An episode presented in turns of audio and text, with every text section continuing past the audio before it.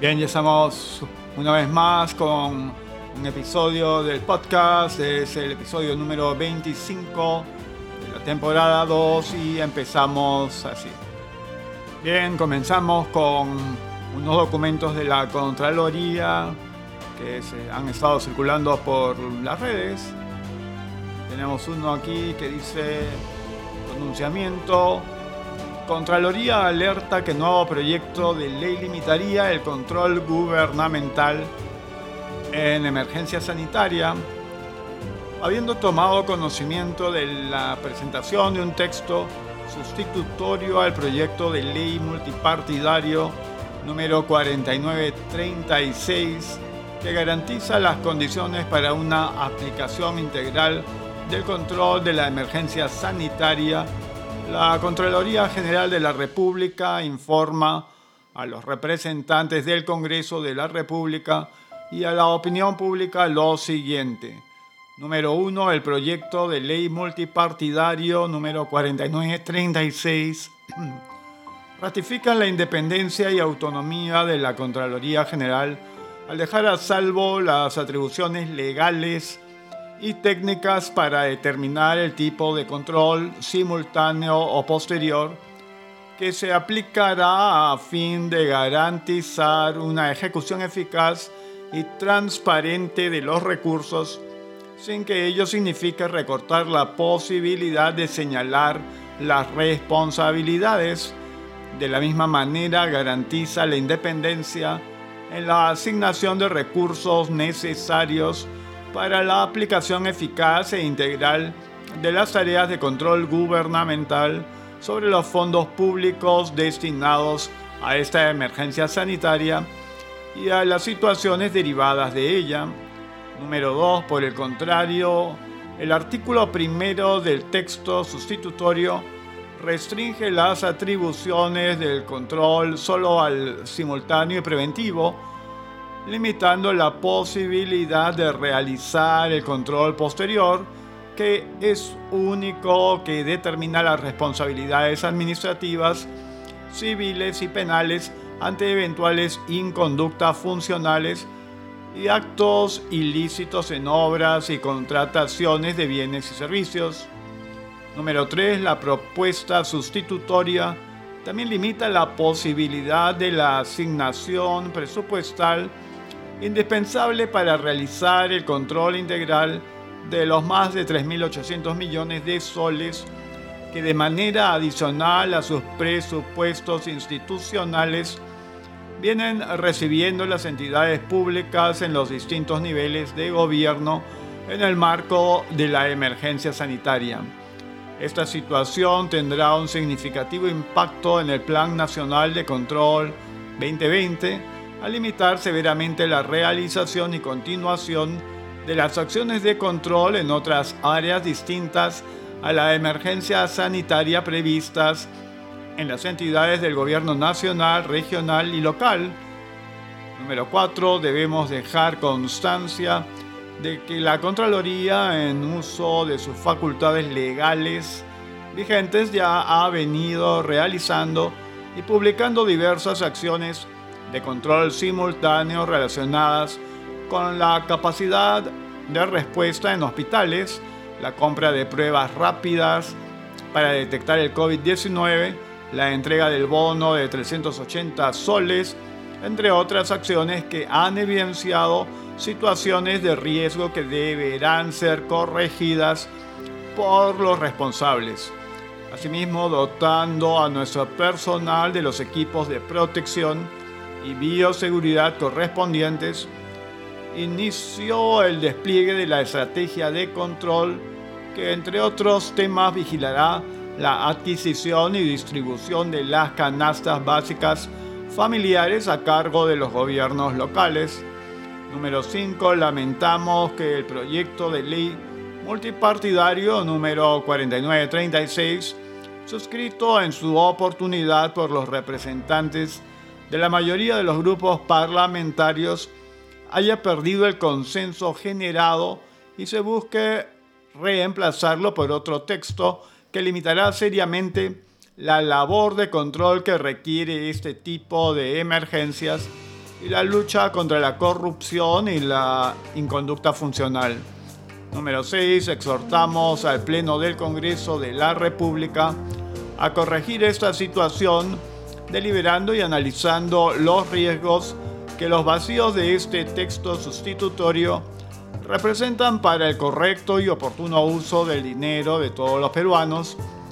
Nos permitamos solicitar a la mesa directiva que la próxima sesión del Pleno sea pública, así como las actas y demás documentos que den cuenta de los argumentos y la posición de los grupos parlamentarios. Lima 2 de abril del 2020, Contraloría General. Nos permitimos solicitar a la mesa directiva que la próxima sesión del Pleno sea pública, así como las actas y demás documentos que den cuenta de los argumentos y la posición de los grupos parlamentarios. Lima 2 de abril del 2020, Contraloría General. Bueno, también hay otro documento por aquí, dice informe de orientación del oficio número 398-2020 CG, diagonal SADEN-SOO. Dice por acá página 6 de 10. El punto 4 dice laboratorios de referencia de la OMS que proporcionan pruebas confirmatorias para COVID-19 en relación al punto 3, la Organización Mundial de la Salud, OMS, en el documento denominado Recomendaciones de Estrategias de Pruebas de Laboratorio para COVID-19 del 22 de marzo del 2020, sostiene que la citada estrategia se enfoca en pruebas moleculares, ya que hasta la fecha son las recomendadas para el diagnóstico de casos infectados, agregando que los ensayos serológicos, le hace pruebas rápidas, desempeñarán un papel importante en la investigación y la vigilancia, pero actualmente no se recomiendan para la detección de casos y no se incluyen en este documento. El papel de las pruebas rápidas desechables para la detención de antígenos, para la detección de antígenos para COVID-19 necesita ser evaluado y actualmente no se recomienda para el diagnóstico clínico a la espera de más evidencia sobre el rendimiento de la prueba y la utilidad operativa. La OMS actualizará esta guía a medida que haya más pruebas de laboratorio de información disponibles para COVID-19. En este mismo sentido, la Organización Panamericana de la Salud, OPS, sostiene que no se recomienda el uso de pruebas rápidas, ya que este tipo de ensayos tiene una sensibilidad baja. Además, la determinación de anticuerpos IgM y IgG no se considera hasta el momento un ensayo apropiado para la confirmación o diagnóstico de casos. De igual forma, en el documento denominado Pruebas de Laboratorio, para el nuevo coronavirus de 2019-2019-NCOV en casos sospechosos de infección en humanos, orientaciones provisionales del 20 de enero del 2020, la OMS sostiene respecto a las pruebas moleculares que los pacientes que se ajustan a la definición de casos sospechosos de infección por 2019 NCOP deben ser sometidos a una prueba de detección del virus mediante PCR, una vez que se desarrollen y validen pruebas específicas de ampliación de ácidos, de ácidos nucleicos. La confirmación de los casos de infección por el nuevo virus se basará en la detección específica de secuencias únicas de ácido nucleico viral mediante la reacción en cadena de la polimerasa con retrotranscriptasa RT-PCR. También es posible que surjan técnicas alternativas de AAN con ventajas en términos de mayor rapidez o facilidad de uso. El citado documento respecto a las pruebas serológicas indica que se pueden utilizar para ver la respuesta inmunológica de un individuo infectado Así sostiene que pueden ser útiles para confirmar la respuesta inmunológica a un patógeno perteneciente a un grupo específico de virus, como por ejemplo los coronavirus, para obtener los mejores resultados de las pruebas serológicas hay que obtener pruebas de suero emparejadas en la fase aguda y convalescencia de los casos bajo investigación. De otra parte, el documento manual de según la experiencia recogida en el brote de la enfermedad en Wuhan, en el primer hospital como hospital afiliado de la Escuela de Medicina de la Universidad de Shenyang, designado como uno de los hospitales destinados a tratamiento de casos críticos COVID-19, señala como método de elección para el diagnóstico de SARS-CoV-2 la detección de ácidos nucleicos del virus. Asimismo señala que... luego viene aquí otra página, la página 9. Dice modalidad de orientación de oficio, la cual se orienta sustentando mediante correos electrónicos el 26 de marzo del 2020 remitidos por el órgano de control institucional OCI de Perú Compras relacionados con la documentación de las adquisiciones de pruebas de diagnóstico para la prevención y control de COVID-19, entre ellas un total de 350.471 pruebas moleculares y 1.401.883 de pruebas rápidas serológicas. Punto cuarto, conclusión. Durante la ejecución del servicio de control simultáneo bajo la modalidad de orientación de oficio a la adquisición de pruebas de diagnóstico para la prevención y control de COVID-19 moleculares y pruebas rápidas serológicas dentro de las medidas extraordinarias dictadas en el marco del decreto de urgencia número 028-2020, se ha advertido una situación adversa que afecta o podría afectar la continuidad del proceso, el resultado o el logro de los objetivos dirigidos a una respuesta sanitaria eficiente y eficaz frente al grave peligro de la propagación del coronavirus 5. Recomendaciones. 1. Hacer de conocimiento al jefe del Instituto Nacional de Salud el presente informe de orientación de oficio, el cual contiene una situación adversa identificada como resultado del servicio de control simultáneo bajo la modalidad de orientación de oficio a la adquisición de pruebas de diagnóstico para la prevención y control del COVID-19 moleculares y pruebas rápidas dentro de las medidas extraordinarias dictadas en el marco del decreto de urgencia número 028-2020 con la finalidad de que se adopten las acciones preventivas y correctivas que correspondan en el marco de sus competencias y obligaciones en la gestión institucional con el objeto de asegurar una respuesta sanitaria eficiente y eficaz frente al grave peligro de la propagación del coronavirus. 2.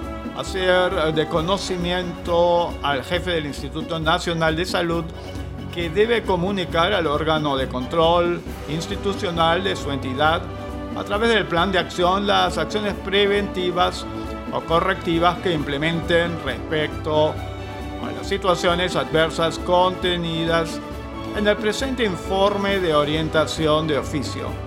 Lima, 27 de marzo del 2020.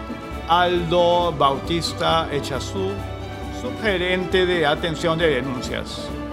Bien, tenemos noticias diversas. Dice la Marina de Estados Unidos releva de su cargo al capitán del portaaviones nuclear que criticó la respuesta al brote de coronavirus al bordo. Los mandos de la Marina de Estados Unidos han anunciado este jueves el relevo del, cargo al capitán del portaaviones nuclear USS Theodore Roosevelt, quien pidió en una carta a sus superiores que se tomaran acciones inmediatas para ayudar a su tripulación tras registrarse un brote de coronavirus a bordo. La decisión se produce después que se filtrara una carta en la que el capitán de la nave Brad Crozier solicitaba a sus superiores que se organizara el desembarco de todos los marineros En su mensaje, el capitán expresaba que si la Armada no actuaba de inmediato, estaría fallando en salvaguardar adecuadamente a su activo más confiable, en referencia a su tripulación.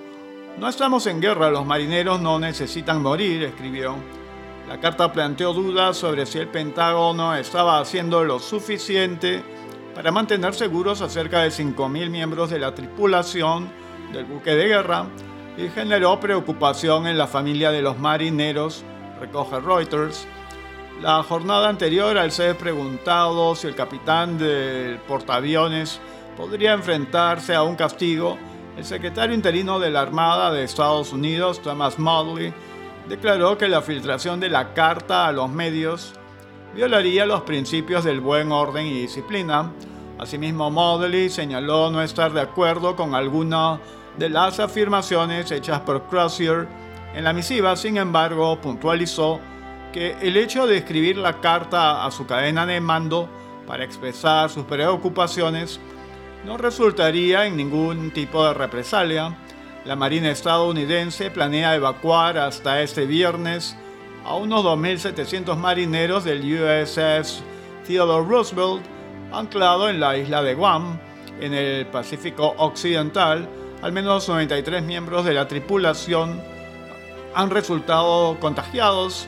Hasta la fecha, el número de fallecidos por coronavirus en Estados Unidos ha ascendido a más de 5.600 y el total de casos confirmados de infección ya supera los 234.000.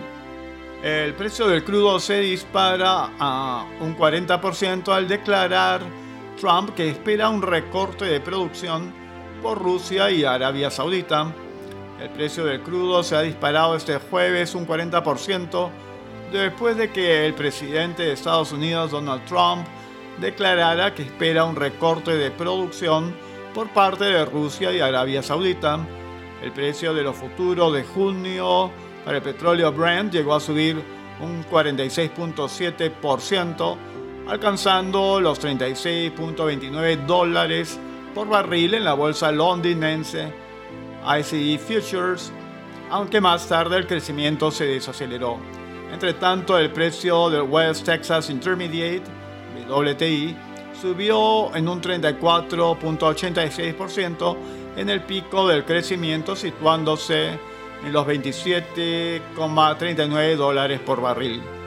Trump declaró en la cadena CNBC que espera que el presidente ruso Vladimir Putin y el príncipe heredero saudita Mohammed bin Salman anuncien un acuerdo sobre un recorte de producción de 10 millones de barriles o incluso hasta 15 millones de barriles. Más tarde el mandatario norteamericano tuiteó que conversó con su amigo el príncipe heredero, quien a su vez supuestamente habló con Putin Espero que reduzcan aproximadamente 10 millones de barriles y tal vez sustancialmente más, reiteró Trump, agregando que si sucede sería excelente para la industria del petróleo y el gas. Sin embargo, el portavoz presidencial ruso Dmitry Peskov desmintió que una conversación telefónica entre el mandatario y el príncipe heredero haya tenido lugar o esté programada. Bien, continuamos y dice, Trump desembolsa 25 mil millones de dólares en el transporte público golpeado por el coronavirus. El presidente estadounidense Donald Trump ha anunciado la financiación de emergencia por un valor de 25 mil millones de dólares para el sistema de transporte público en algunas de las ciudades más afectadas por la pandemia COVID-19. En su declaración, el inquilino de la Casa Blanca señaló entre las ciudades destinatarias de la ayuda a Nueva York, San Francisco, Filadelfia, Los Ángeles y Chicago. Nueva York, el epicentro de la epidemia en Estados Unidos, recibirá 5.400 millones de dólares. La Autoridad Metropolitana del Transporte ya se encontraba en malas condiciones antes de la pandemia y ha sufrido enormes pérdidas por la caída de tráfico a causa de la cuarentena. y luego vamos con temas locales. Así será la sesión del Pleno este viernes que verá retiro de fondos de las AFP, el Pleno del Congreso de la República sesionará este viernes 3 de abril de manera presencial debido a la trascendencia y la complejidad de los temas a debatir, se informó la oficina de prensa del Parlamento. La reunión se desarrollará desde el mediodía en nueve salas de Palacio Legislativo, además del hemiciclo como medida de prevención en medio de la emergencia sanitaria por el brote coronavirus COVID-19. El propósito es garantizar el distanciamiento de los 130 parlamentarios y evitar la concentración masiva de personas en un solo lugar. La sesión plenaria será pública y transmitida por el canal del Congreso de la República y sus demás plataformas de comunicación. En la agenda de la sesión figuran los proyectos de ley 4947 y 4949 y otros que establecen medidas para desplegar el control simultáneo durante la emergencia sanitaria por coronavirus, así como el proyecto de ley 4936 que establece medidas para fortalecer la función de la Contraloría General y la aplicación del control concurrente. Asimismo, los proyectos de ley 4883 y 4893 y otros que establecen medidas para aliviar la economía familiar y dinamizar la economía nacional en el 2020, como el retiro de hasta 25% de los fondos de las administradoras de fondos de pensiones AFP. También se verá el proyecto de ley 4895 que propone suspender el cobro de peajes en todas las rutas a escala nacional durante el estado de emergencia declarado a causa de la pandemia COVID-19. En el pleno de mañana debatirán control concurrente y AFP. La Junta de Portavoces que sesionó en la sala Miguel Grau evaluó, evaluó durante varias horas el proyecto multipartidario del Congreso que propone el retiro de hasta 25% de los fondos de las AFP. A la reunión de los voceros asistieron representantes del Banco Central de Reserva, de la Superintendencia de Banca y Seguros y del Sistema Privado de Pensiones. La sesión de ayer tuvo como objetivo la elaboración de un texto único que se eleve al Pleno para su debate. Cabe recordar que los portavoces se reunieron también el último miércoles y llegaron a consensos para que el tema sea aprobado lo más rápido posible, pero antes debía consensuar un texto para exponerlo mañana en el hemiciclo. Asimismo, trascendió que si el presidente de la República, Martín Vizcarra, no suscribe lo que apruebe el legislativo, se tiene previsto que los voceros se reúnan para apelar a la aprobación por insistencia. Otro tema que analizará mañana el Pleno es la aplicación por parte de la Contraloría del control concurrente o simultáneo en las adquisiciones de bienes y servicios que superen los 10 millones de soles y que el gobierno ejecute durante la emergencia sanitaria decretada por el nuevo coronavirus para tal fin se elaboró un texto sustitutorio que recoge la propuesta que sobre el tema había formulado el Congreso. Al planteamiento que en un primer momento presentó Alianza para el Progreso, se sumaron aportes de FREPAP, Acción Popular y Podemos Perú. En, síntesis, se añadió que el tema de las consultorías esté sujeto a control simultáneo otro punto modificado es el relativo al financiamiento de dicha supervisión. Inicialmente se propuso que 2% del monto contratado se destine a tal fin, pero ahora se reduciría al 1%. De esta manera el Parlamento también habría desechado la alternativa del gobierno que planteaba que sea la Contraloría la que pida la partida que necesita al Ejecutivo. Así, por ejemplo, una obra que asciende a 10 millones de soles sería sujeto de control simultáneo y 100 mil soles de su presupuesto se destinarían a tal objetivo. Bien, ahora tenemos comunicados del MINSA. Dice Minsa brinda recomendaciones a padres y cuidadores de menores con trastornos del espectro autista durante cuarentena. 2 de abril del 2020, 10 y 58 AM. Frente a las complicaciones que pudiesen generarse en el cuidado de niños, niñas y adolescentes con trastornos del espectro autista, durante el aislamiento social obligatorio o cuarentena, el MINSA, a través de la Dirección de Salud Mental, recomienda a padres y cuidadores tener paciencia y mostrarse flexibles con estos menores de edad, también dosificar la cantidad y calidad de información que el niño, niña o adolescente recibe en casa. La doctora Yuli Caballero Peralta, médico psiquiatra de la Dirección de Salud Mental del MINSA, precisa que las personas con TEA pueden tener una afectación física y mental mayor por los cambios abruptos en la rutina y actividades, más aún si consideramos que pueden presentar dificultades en la comunicación e interacción personal. De hecho, pueden tener diferentes niveles de comprensión acerca de la pandemia.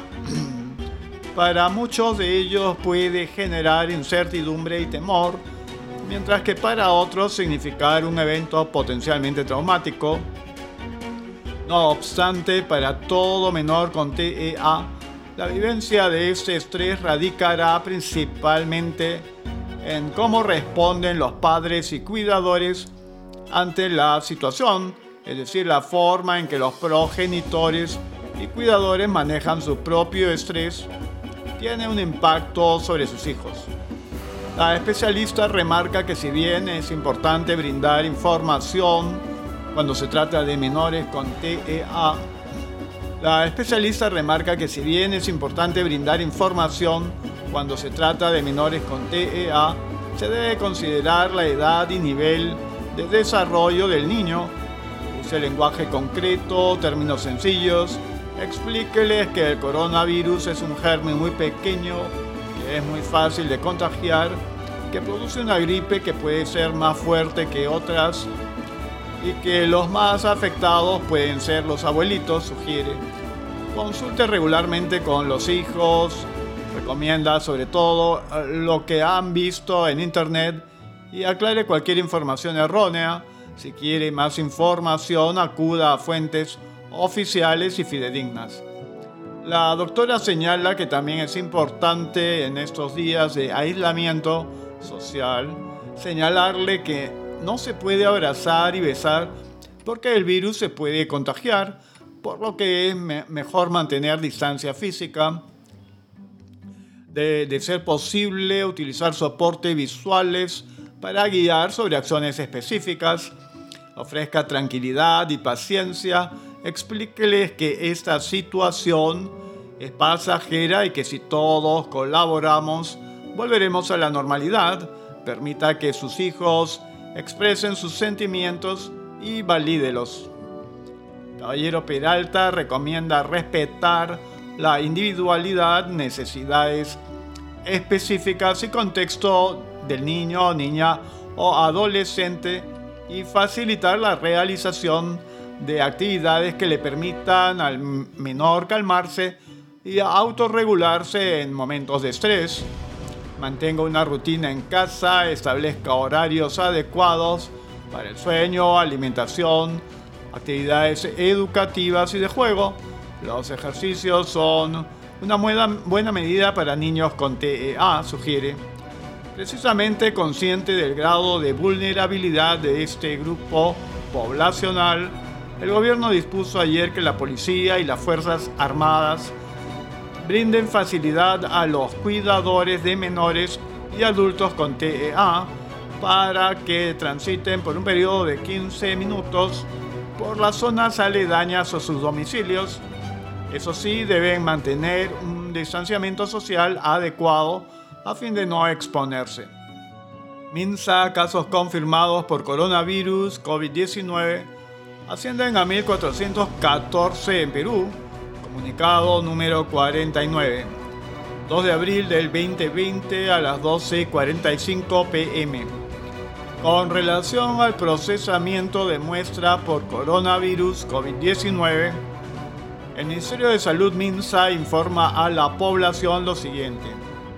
Número 1 al 2 de abril del 2020 se han procesado muestras para 16.518 personas por COVID-19, obteniéndose hasta las 00 horas 1.414 resultados positivos y 15.104 negativos.